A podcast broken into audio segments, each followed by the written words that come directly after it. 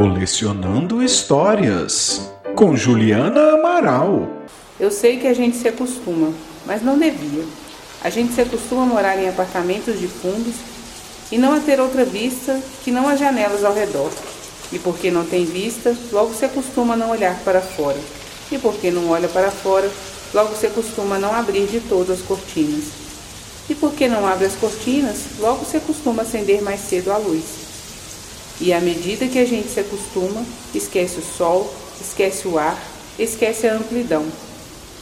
A gente se acostuma a acordar de manhã sobressaltado porque está na hora, a tomar o café correndo porque está atrasado, a ler o jornal no ônibus porque não quer perder o tempo da viagem, a comer sanduíche porque não dá para almoçar, a sair do trabalho porque já é noite, a cochilar no ônibus porque está cansado, a deitar cedo e dormir pesado sem ter vivido o dia. A gente se acostuma a abrir o jornal e a ler sobre a guerra, e aceitando a guerra, aceita os mortos e que haja números para os mortos. E aceitando os números, aceita não acreditar nas negociações de paz. E aceitando as negociações de paz, aceita ler todo dia da guerra, dos números, da longa duração. A gente se acostuma a esperar o dia inteiro e ouvir no telefone: Hoje eu não posso ir. A sorrir para as pessoas sem receber um sorriso de volta. A ser ignorado quando precisa tanto ser visto. A gente se acostuma a pagar por tudo que deseja e o de que necessita, e a lutar para ganhar o dinheiro com que pagar, e a ganhar menos do que precisa, e a fazer fila para pagar e a pagar mais do que as coisas valem, e a saber que cada vez pagará mais, e a procurar mais trabalho para ganhar mais dinheiro, para ter com que pagar nas filas em que se cobra.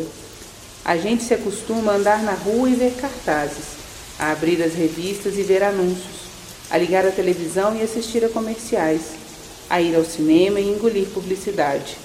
A gente se acostuma a ser instigado, conduzido, desnorteado, lançado na infindável catarata dos produtos.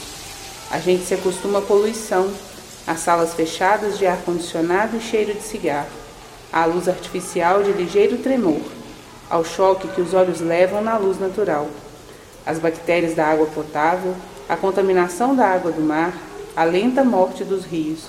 Se acostuma a não ouvir passarinho, a não ter galo de madrugada, a temer a hidrofobia dos cães, a não colher fruta no pé, a não ter sequer uma planta.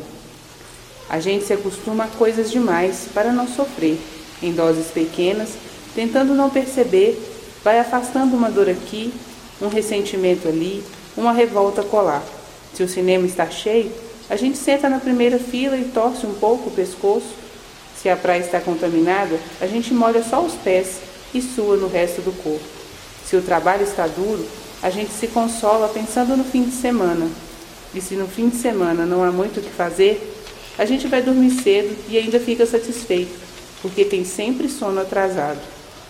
A gente se acostuma para não se ralar na aspereza, para preservar a pele, se acostuma para evitar feridas, sangramentos, para esquivar-se da faca e baioneta, para poupar o peito, a gente se acostuma para poupar a vida, que aos poucos se gasta, e que gasta de tanto acostumar, se perde de si mesma. Toda sexta-feira,